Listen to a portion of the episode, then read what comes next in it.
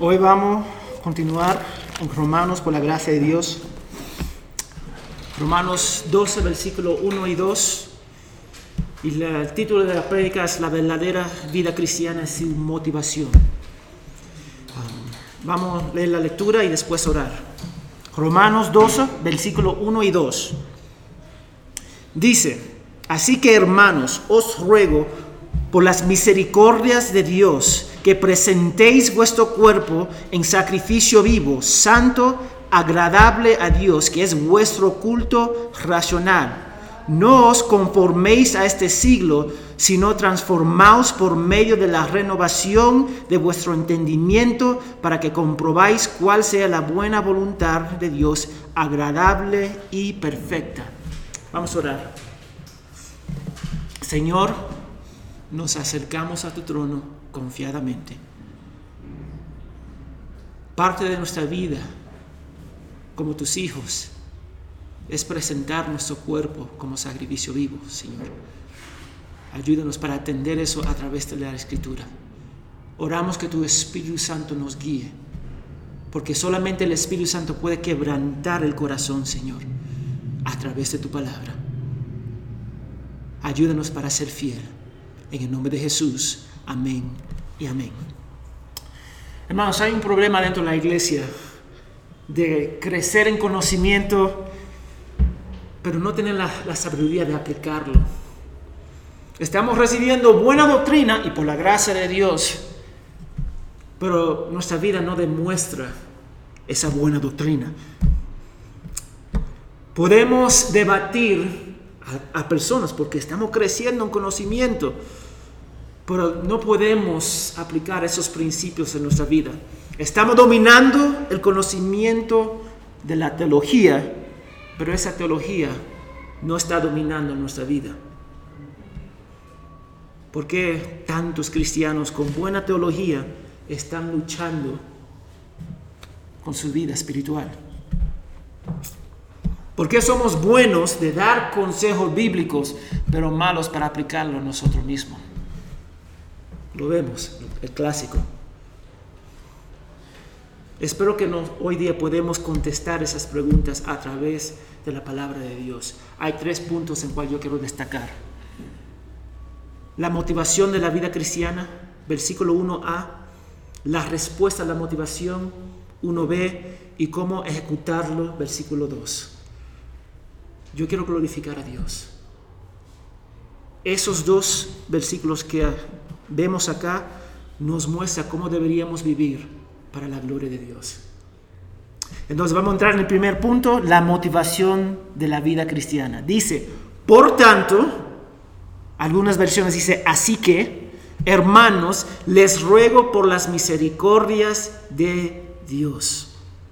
Antes de hacer cualquier cosa, tiene que haber una motivación que nos impulsa, ¿sí o no? El dinero, amor por algo o alguien, obligación, así es. Nos levantamos todos los días para trabajar, ¿por qué? ¿Por qué lo hacemos? Somos fieles a nuestro cónyuge. ¿Por qué? ¿Cuál es la motivación que impulsa esas cosas? ¿Tú amas a tu esposa simplemente porque Dios te manda? ¿O ama a tu esposa, a tu esposo, porque en realidad quiere a esa persona? Tú quieres ser una ilustración de Cristo en la iglesia, entre el matrimonio. ¿Va al trabajo simplemente para recibir un sueldo? ¿O va al trabajo para glorificar a Dios? ¿Estudiamos solamente para estudiar? ¿Para tener buen trabajo? ¿O en realidad estudiamos para la gloria de Dios? Tenemos que hacer esas preguntas porque muchas veces nos equivocamos. Lo que hacemos o no hacemos es la expresión de algo que nos empuja o nos desalienta. Así es, hermanos. Hay algunas cosas que te va a impul- impulsar para hacer. Hay algunas cosas que te va a rechazar. No, no quiero hacer eso por X motivaciones. Ahora Pablo dice, así que o por tanto, él está conectando todo lo que él dijo del 1 al 11. Ahí está la motivación, hermanos. Del 1 al 11, todo lo que él dijo se puede ver. Él dice, por tanto, recordándonos ya lo que él dijo. Entonces los capítulos 1 al 11 son los indicativos de la palabra de Dios. indicativo significa quién somos. Por ejemplo, este es un celular. Indicativos. Y los capítulos 12 a 16 son los imperativos. Lo que hacemos es el celular, hago una llamada. Indicativos, imperativos. Entonces, 1 al 11 es quién somos en Cristo. Amén. Y 12 a 16, a la luz de quién somos en Cristo, cómo debería vivir. Eso es, lo que estamos viendo ahora. Y versículos, para resumir el 1 al 11, mira lo que Dios nos dice. Él es el autor de nuestra salvación. Él mantiene nuestra salvación según, su, según su gracia. El hombre es incapaz de lograr su salvación. Eso es lo que dice Dios. Del 1 al 11, a través de Pablo. Cristo hizo lo que nosotros no podíamos hacer. Entonces no debemos jactarnos, excepto en la gracia que se encuentra en Él. Así es, hermanos. Somos justificados ante Dios solo por gracia, solo por fe, solo en Cristo. Como nosotros vimos, porque de Él y por Él y para Él son todas las cosas, para su gloria. Somos más de vencedores. No hay condenación en Cristo. El Espíritu Santo mora dentro de, nosotros. ¿Quién somos en Dios? Nuestra identidad. Si yo conozco mi identidad, si yo entiendo que mi identidad está en Cristo, el resto va a caer en su lugar. El error que nosotros tenemos es que nos olvidamos quién somos en Cristo y después hacemos cosas simplemente para buscar favor de Dios porque tenemos que hacerlo pero la motivación no está detrás de. Entonces versículo 1 y 2 nos muestra el base del resto del capítulo 12 al 16. Acá está el resumen, el punto principal.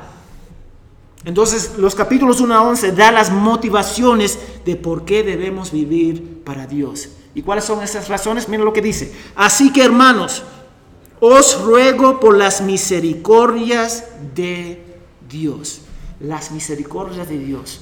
Lo que yo mencioné ahora mismo, la salvación solamente es de Dios. Somos productos de la misericordia de Dios encontrada en Cristo. Yo soy producto de la misericordia de Dios. Ustedes son productos de la misericordia de Dios. Vimos la semana pasada que la salvación es irrevocable. Nada nos puede separar del amor de Dios. ¿Qué te puede separar del amor de Dios? Nada. Hay un pecado que te puede separar del amor de Dios. Para pensar, si Dios salva, Él va a mantenerte en la fe. Entonces, nuestra identidad se encuentra no en la decisión que nosotros tomamos a seguir a Dios. Nuestra salvación, nuestra identidad se basa en la decisión que Dios hizo de amarnos antes de la fundación del mundo. Es lindo, ¿no? Nosotros somos salvos, no porque nosotros tomamos una decisión, somos salvos por gracia, porque Él tomó una decisión. Piensa en eso, Él tomó una decisión para salvarte. Él tomó una decisión para rescatarte. Él tomó una decisión para enviar a su Hijo, morir en esa cruz por nosotros, porque te amó. Eso es lo que hizo Dios. Eso que nosotros tenemos, tenemos que basar nuestra vida cristiana en eso. ¿Usted sabe por qué? Porque si nosotros nos olvidamos de eso, va a distorsionar nuestra vida. Nuestra vida cristiana lo va a distorsionar. Nosotros tenemos que ser impulsados por amor a Él, por sus misericordias. ¿Qué hizo Dios por nosotros? Nos amó, nos mostró gracia, encontrado en Cristo, nos salvó en la cruz, pagó la pena de nuestros pecados, la culpabilidad. Él hizo todo eso en la cruz y fue por gracia. Esa es la motivación. Porque si nos equivocamos en este punto, nuestra vida se va a desviar fácil. Vamos a hacer cosas en el ministerio, ojo, en la iglesia, en el ministerio, vamos a hacer cosas que no son motivados por el amor de Dios. Vamos a dar recursos que no son motivados por el amor de Dios. Vamos a orar más por obligación y no por amor a Dios. Y vamos a hacer cosas. Y por afuera parecen bien, todo es normal. Pero la motivación está mal. Y nosotros, para Dios y debería para nosotros, la motivación es de suma importancia. Porque si nosotros nos equivocamos de ese punto, tú sabes lo que va a pasar Vamos a vivir con miedo en lugar de alegría y gozo. Así es, hermano, tan simple, tan sencillo. Yo tengo que hacer eso, si no Dios me va a castigar. O yo quiero hacer eso por amor a mi Padre, para complacerlo. Es bien distinto, ¿no? Y eso es lo que estamos viendo. Vamos a hacer cosas para ganar favor de nuestro Dios, pero ya tenemos favor en Cristo las motivaciones impulsa lo que hacemos. A mí me gusta el ejemplo que dio, yo creo que es John Stott, no me, no me recuerdo. Él dice, es como un hijo que quiere complacer su padre en un deporte. Entonces su padre hace todo lo posible para enseñarlo. Así se hace, así son las reglas. Y después viene el partido y el hijo se olvida totalmente de, los, de las instrucciones de su padre y fracasa totalmente. Pierde el partido. Ahora, el hijo puede responder de dos, de dos formas. Si el hijo piensa que puede perder el amor de su padre por el fracaso, va a intentar lograr de cumplir todas las instrucciones de su papá en el partido por temor. Y va a vivir en constante presión de encontrar favor de su papá. Eso es lo que hacemos. Muchas personas hacen esa misma cosa. Yo voy a la iglesia. Si no voy a la iglesia, Dios me va a castigar. Si yo no leo, voy a perder el favor de Dios. Si yo no doy, Dios va a estar, no me va a bendecir. Mira cómo nosotros pensamos. Porque las motivaciones están mal. Pero si el hijo sabe que jamás puede perder el amor de su padre, las motivaciones serán totalmente diferentes. Él tendrá paz y seguridad del amor de su papá. Amén. Y ese amor lo va a impulsar para lograr a complacer a su papá con gozo y amor y sin presión. Entonces yo quiero que ustedes vean algo bien importante. Externamente los resultados parecen igual. Ambos hijos, en, este ejemplo, el hijo puede hacer, quiere complacer a su papá por temor, el hijo puede complacer a su papá por amor y, gozo, pero el resultado es casi igual. Entonces nosotros no nos fijamos lo que está pasando, solamente Dios sabe. Tú sabes si tú examinas tu corazón para ver qué está pasando. Unos basados en temor, otros basados en amor. Es bien distinto. Cuando hacemos las cosas por la motivación correcta, amor a Dios, o la motivación incorrecta. Entonces nuestra vida cristiana es, entendida por las misericordias de Dios. Yo soy hijo de Dios porque Dios me amó. Yo soy hijo de Dios porque Él hizo lo que Él tuvo que hacer según su perfecta voluntad. Y ahora yo soy producto de eso. Entonces yo me comporto según esa misericordia, esas misericordias que se encuentran en Cristo. Y ahora yo quiero complacer a mi Padre simplemente por amor. Es bien distinto. Tú lo puedes hacer por temor, por presión de ganar favor de tu Padre, o puede ser con amor, sin presión, y también quiere complacer a tu Padre. La motivación va a impulsarnos para la gloria de Dios. ¿Tú quieres ver un ejemplo claro sobre eso? La parábola de los talentos. Habían tres siervos, ¿sí? Dos son fieles, uno infiel. El siervo infiel, ¿tú sabes lo que dijo? Él pensó mal de su padre y se comportó de esa forma. Si yo tengo temor de perros, y veo un perro, ¿qué voy a hacer? ¿Acercarme al perro? No, ni modo. Si el perro va acá, yo me voy a ese lado. Porque mis creencias me impulsan a hacer o no hacer. Entonces ese siervo en esa parábola pensó mal de Dios, entonces actuó de esa forma. Ahora, si crees que puedes perder la salvación, entonces va a actuar de una forma, ¿sí o no? Sí, intentando ganarla y no perderla. Si tú crees que tú puedes perder la salvación, ¿qué va a pasar? Te va a comportar de esa forma. Si tú crees que dando dinero Dios te va a bendecir como un mandato, sí o sí, te va a comportar de esa forma. Si tú piensas que leyendo tu Biblia todos los días te va a acercar más a Dios, lo va a hacer. Porque tus creencias te impulsan. Pero ¿qué dice la palabra de Dios? El que ama a Dios le obedece, ¿sí o no? Amén. El que ama. Es el punto. El que ama a Dios. El amor debería impulsarnos a obedecer. El amor a Dios. Amor. Y hoy día hablamos sobre el temor de Dios. Y el temor es, es de suma importancia. Mientras nosotros crecemos más en profundidad de Dios, aclara la grandeza de quién es Él. Sí, nosotros no, ya no tenemos, no hay temor, ya no hay condenación. Si yo muero hoy día, yo sé a dónde yo voy. Yo sé, porque Cristo pagó la pena por mí. Y eso va a producir un temor, porque es Dios. Y nos vamos a acercar a Dios con reverencia. Pero ahí está, el que ama a Dios le obedece. Es fácil y gozoso de obedecer a Dios cuando entendemos el amor de Dios por nosotros. Amén. Es fácil amarlo. Pero ¿cómo nosotros podemos obedecer a Dios? ¿Cómo yo puedo en realidad obedecer a mi Padre?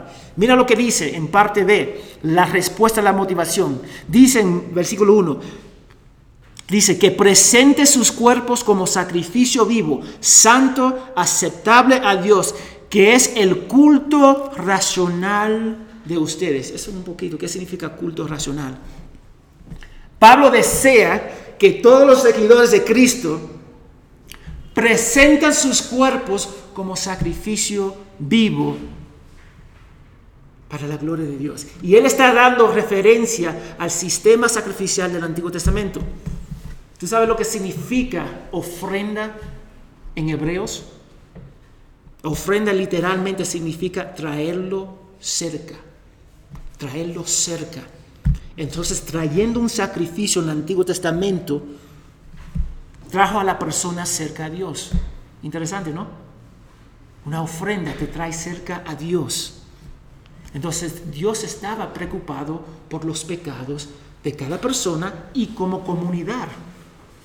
Entonces, cuando en la comunidad pecaba, una persona pecaba intencionalmente o por ignorancia, Dios se apartaba en medio de.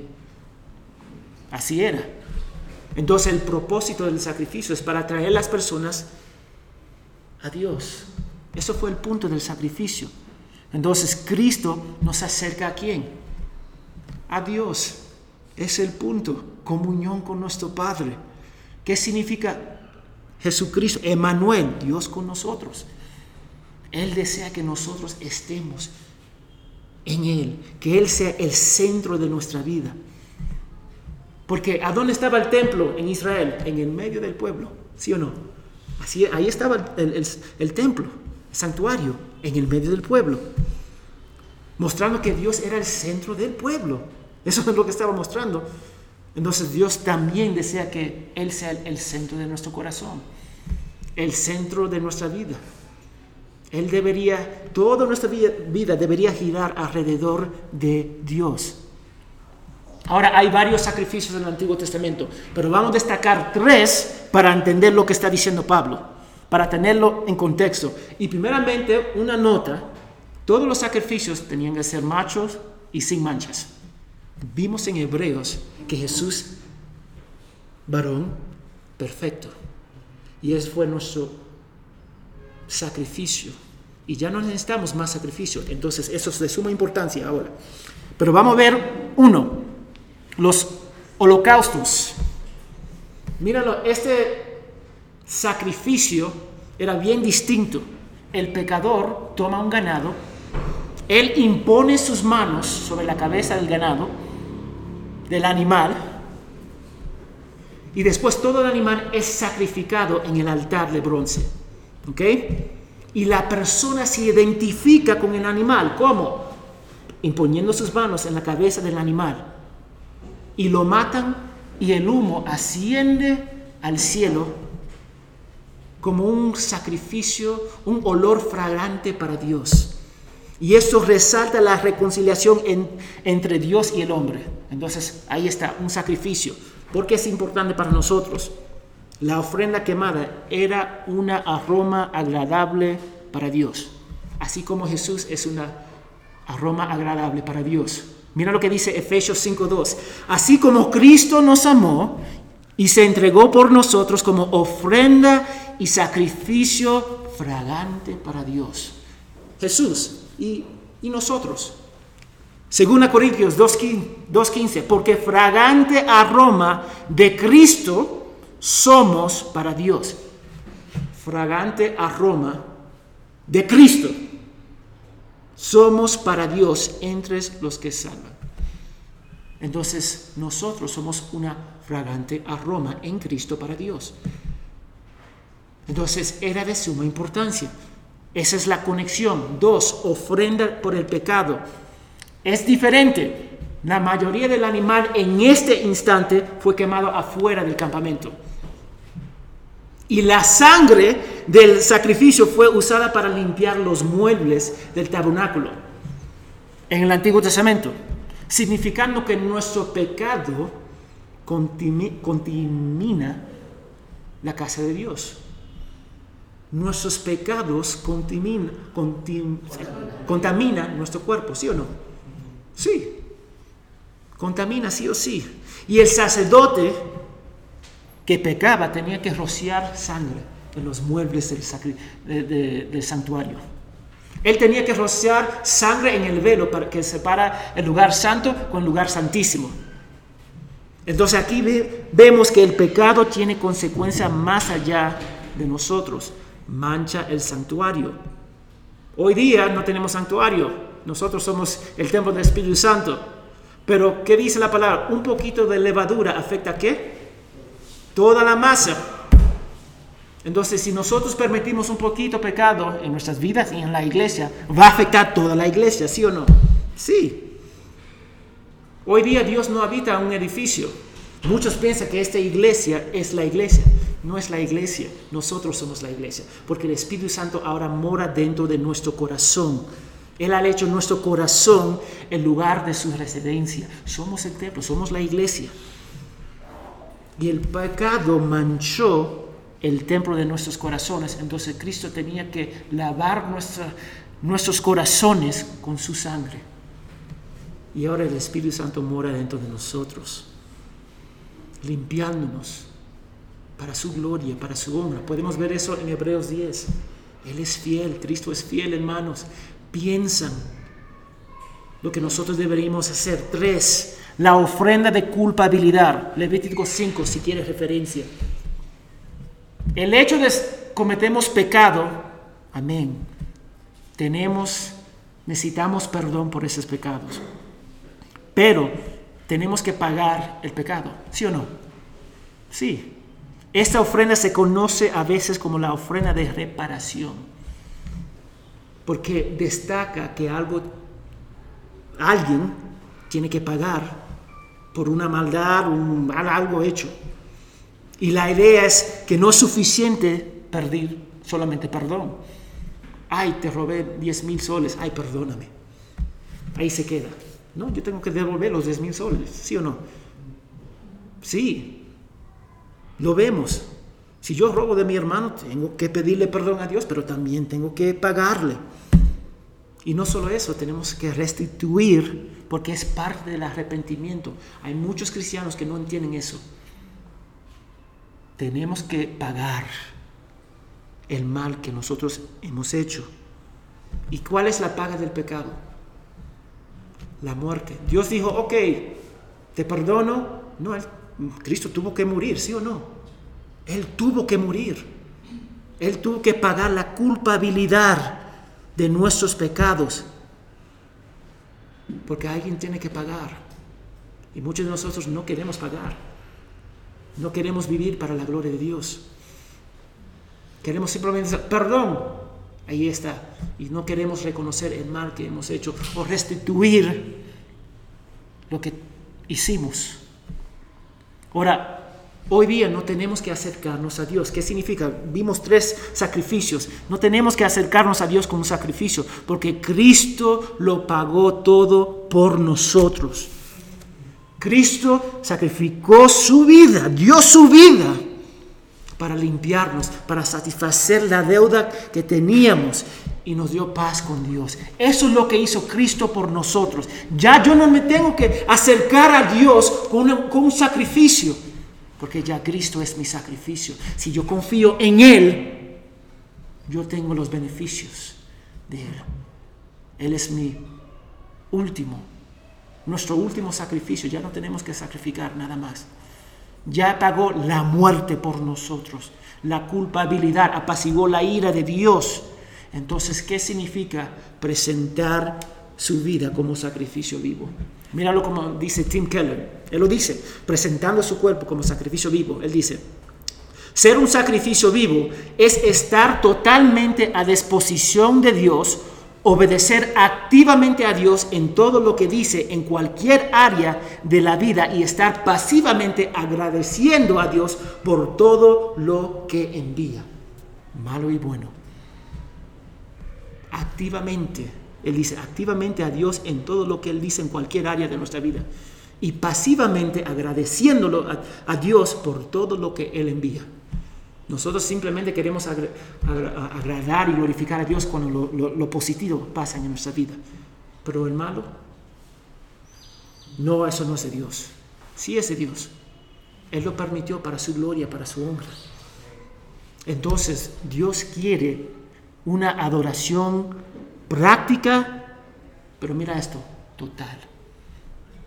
Ah, mira, mira, voy, nosotros siempre somos, una cultura bien práctica, pragmáticas somos, pero no somos una cultura total, dando todo a Dios. ¿Tú sabes lo que hacemos? Damos esta parte a Dios, esta parte es mía, eso es de Dios. No, no, no, no, no. Dios requiere que le demos todo, darle todo lo que hacemos. Todo le pertenece a Dios, todo. Nos olvidamos sobre eso. Presentar su sacrificio vivo es darle todo a Él. Y muchos de nosotros no queremos darle todo porque somos egoístas y pensamos mal de nuestro Padre. Tú ves la importancia. Si pensamos mal, si la motivación está mal, las acciones van a estar mal.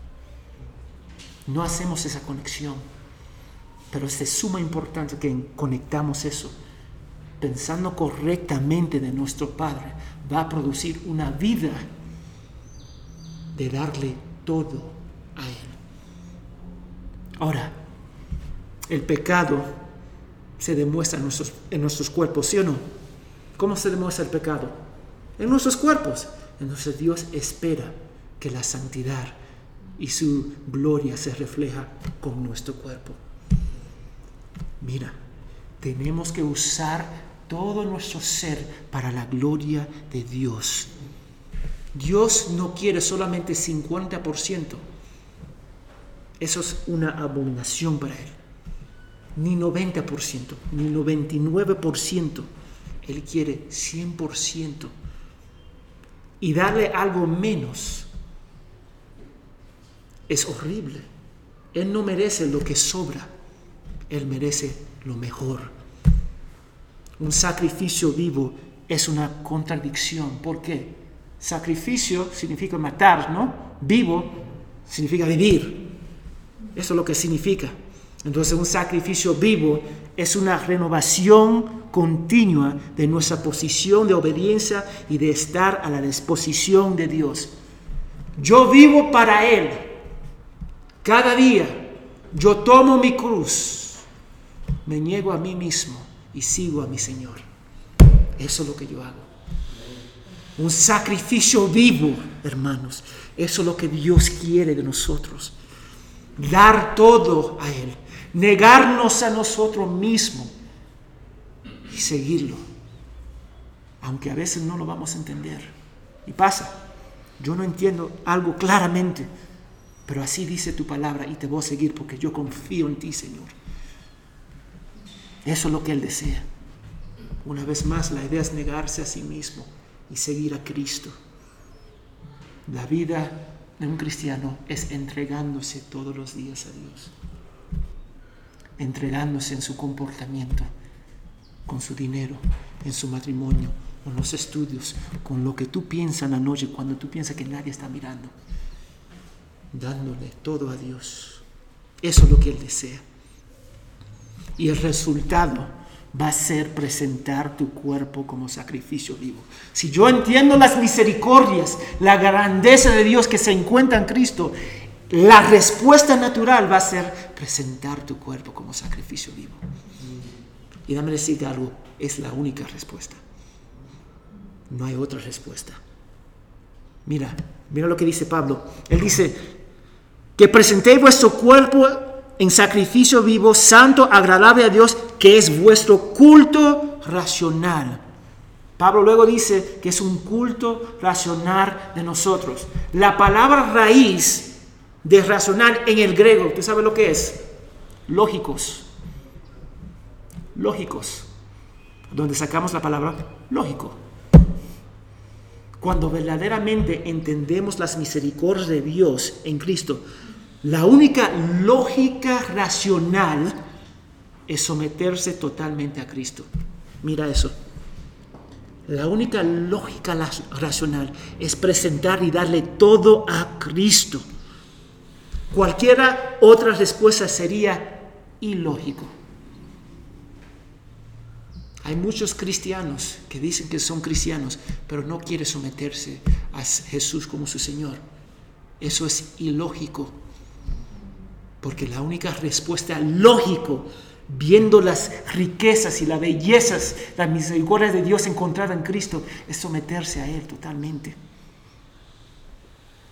Ahora, y yo no estoy hablando, yo no estoy hablando de inmadurez, cuídense. Hay muchos hermanos que son inmaduros porque son nuevos en la fe.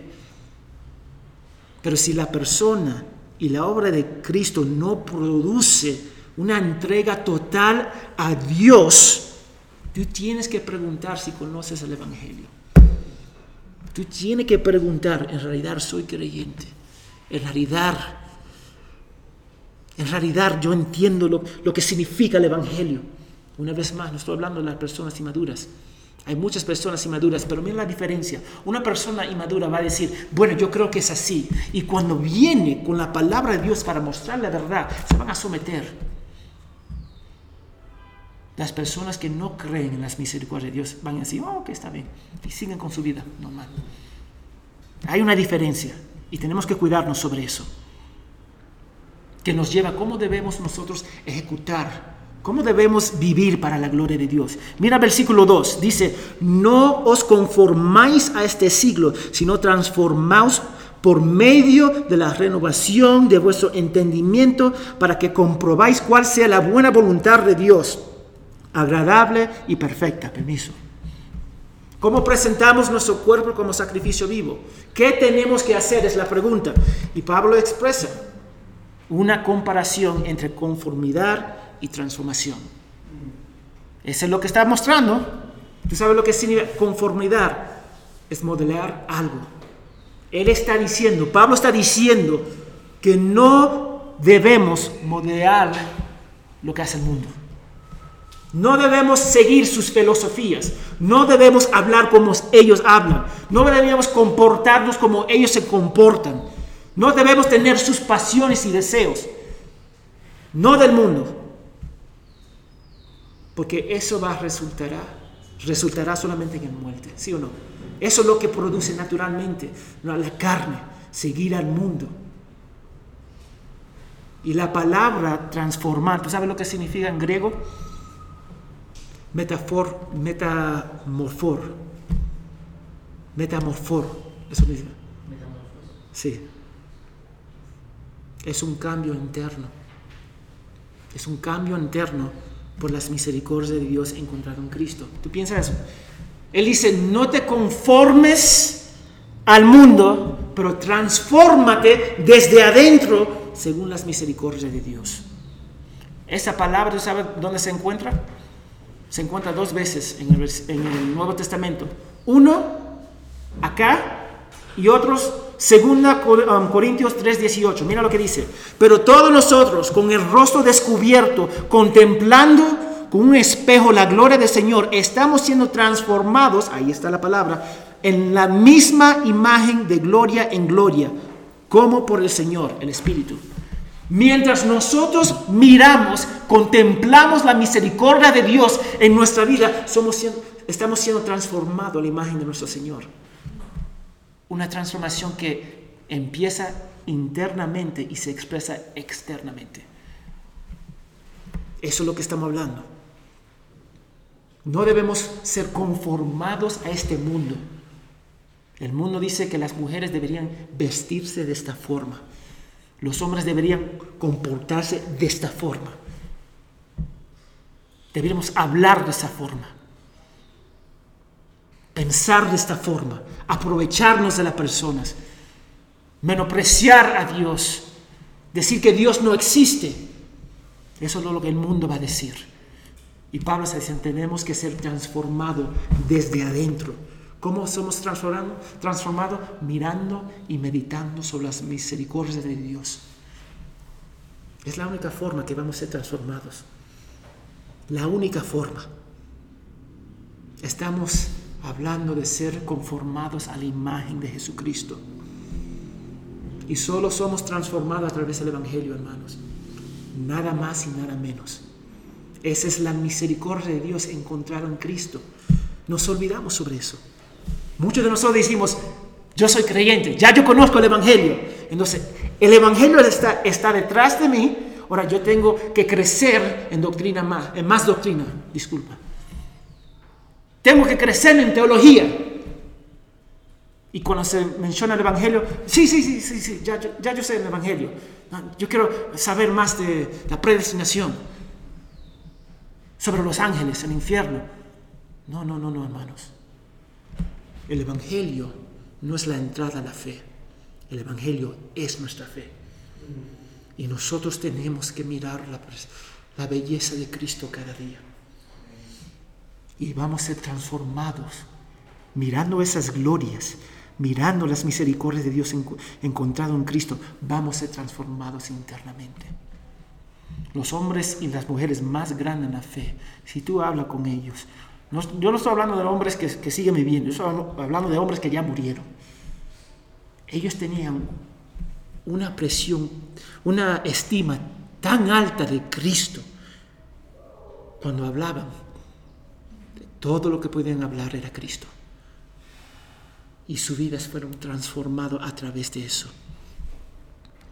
Estamos hablando de ser transformados, hermanos. Y déjame decirte, si somos transformados, debería producir una transformación interna, visible y distinta. No existe un cristiano que no cambia. No, lo, no existe. Yo no estoy hablando de una persona introvertida o extrovertida, no. Pero no existe una persona transformado que no es visible externamente. No existe, hermanos. Lo digo ahora, porque la única respuesta natural es dar tu vida para Cristo. Y se manifiesta en presentar tu vida como sacrificio vivo. Ahora, ¿cómo nosotros podemos ser transformados? Mira lo que dice. Acá dice, por medio de la renovación de vuestro entendimiento. Amén. Ser renovados. Cambiar el chip como tú piensas. Ese es el detalle. Ahora, Pablo no explica qué significa ser renovados en la mente, pero sabemos es intelectual y espíritu. ¿Qué dice Colosenses 3:16? el intelecto, ser renovado por la palabra de Dios que mora en nosotros. Y Pablo también nos dice que debemos ser renovados en el espíritu de nuestras mentes. Conocimiento dependiendo del Espíritu Santo, meditando sobre las misericordias, la grandeza de Dios, meditando sobre la palabra de Dios. La idea es tener nuestras mentes y pasiones, mira la palabra que voy a usar, consumidas, consumidas con las misericordias de Dios que se encuentra en Cristo. Eso es lo que estamos viendo. Que va a producir una dedicación totalmente a Dios. Tenemos que pensar correctamente. Esa es la lucha que muchos cristianos tienen. No piensan correctamente. O si piensa correctamente, se queda acá y nunca llega acá. Y lucha. Y cuando viene la presión, la tormenta que va a venir, no sabemos a conectar ese conocimiento. No tenemos la sabiduría de aplicarlo. Porque no ha llegado acá. No es una realidad. Lo que cambia, como nosotros pensamos, es esto, pensando en Cristo pensando en la cruz, pensando en lo que Dios ha hecho por nosotros en, esa cruz. Y tú sabes que el enemigo es bien astuto. Tú sabes lo que va a hacer, sacar esto de la, de la iglesia. Él va a sacar la Biblia. ¿Cómo lo saca?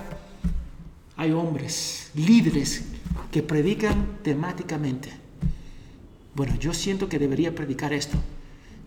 Y suena piadoso pero Dios dice que deberíamos enseñar todo el consejo de Él. Todo el consejo. Sacamos pecado de la prédica. No queremos mencionar a Cristo porque la gente se va a ofender. No, el enemigo quiere sacar la palabra de Dios. Eso porque hay una énfasis tan alta acá sobre Cristo, la cruz, todo el consejo de Dios. Porque yo sé, la única forma que ustedes van a cambiar, que nosotros vamos a cambiar, es a través de la palabra de Dios. Es la única forma. Y el enemigo quiere sacar la palabra de Dios de las iglesias.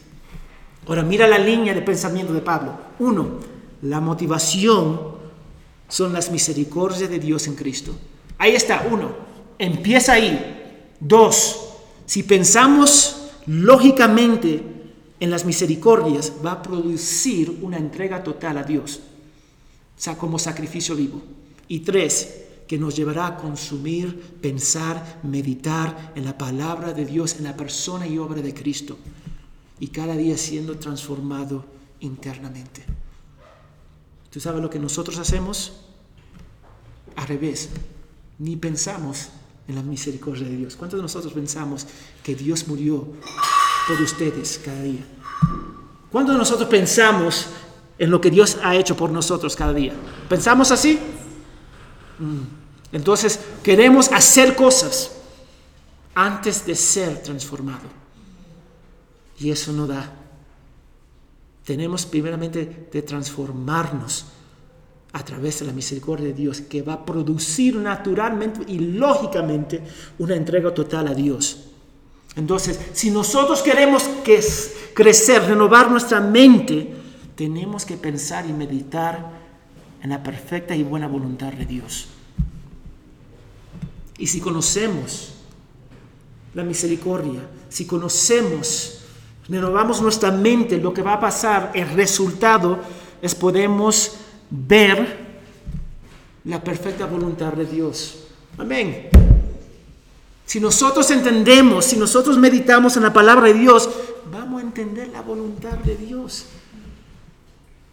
Algo tan fácil y algo que nosotros muchas veces nos olvidamos. Nos olvidamos de esos detalles tan pequeños. Eso porque nos luchamos con aplicar la palabra de Dios en nuestra vida. Pero si conocemos la voluntad, podemos aplicarla en nuestra vida. Muchos creyentes se olvidan del fuente que es Dios y sus, misericordias. Se olvidan totalmente y piensan en otras cosas, las circunstancias, creciendo espiritualmente, que está bien, pero creciendo espiritualmente se basa en pensando en las misericordias de Dios que se encuentra en Cristo. ¿Y tú sabes lo que eso va a producir? Dependencia de Dios y no nosotros. Conocer más de nuestro Padre. Ahora, ¿qué significa para hoy, para nosotros hoy día? Te animo para meditar sobre las misericordias de Dios encontradas en Cristo. Medita cada día, levántate a la mañana y dile gracias a Dios porque soy tu hijo en Cristo. Gracias porque pagaste la pena de pecado por mis pecados. Gracias porque ya no hay condenación. Gracias Señor por salvarme. Levántate pensando en eso. Levántate pensando en la grandeza de Dios.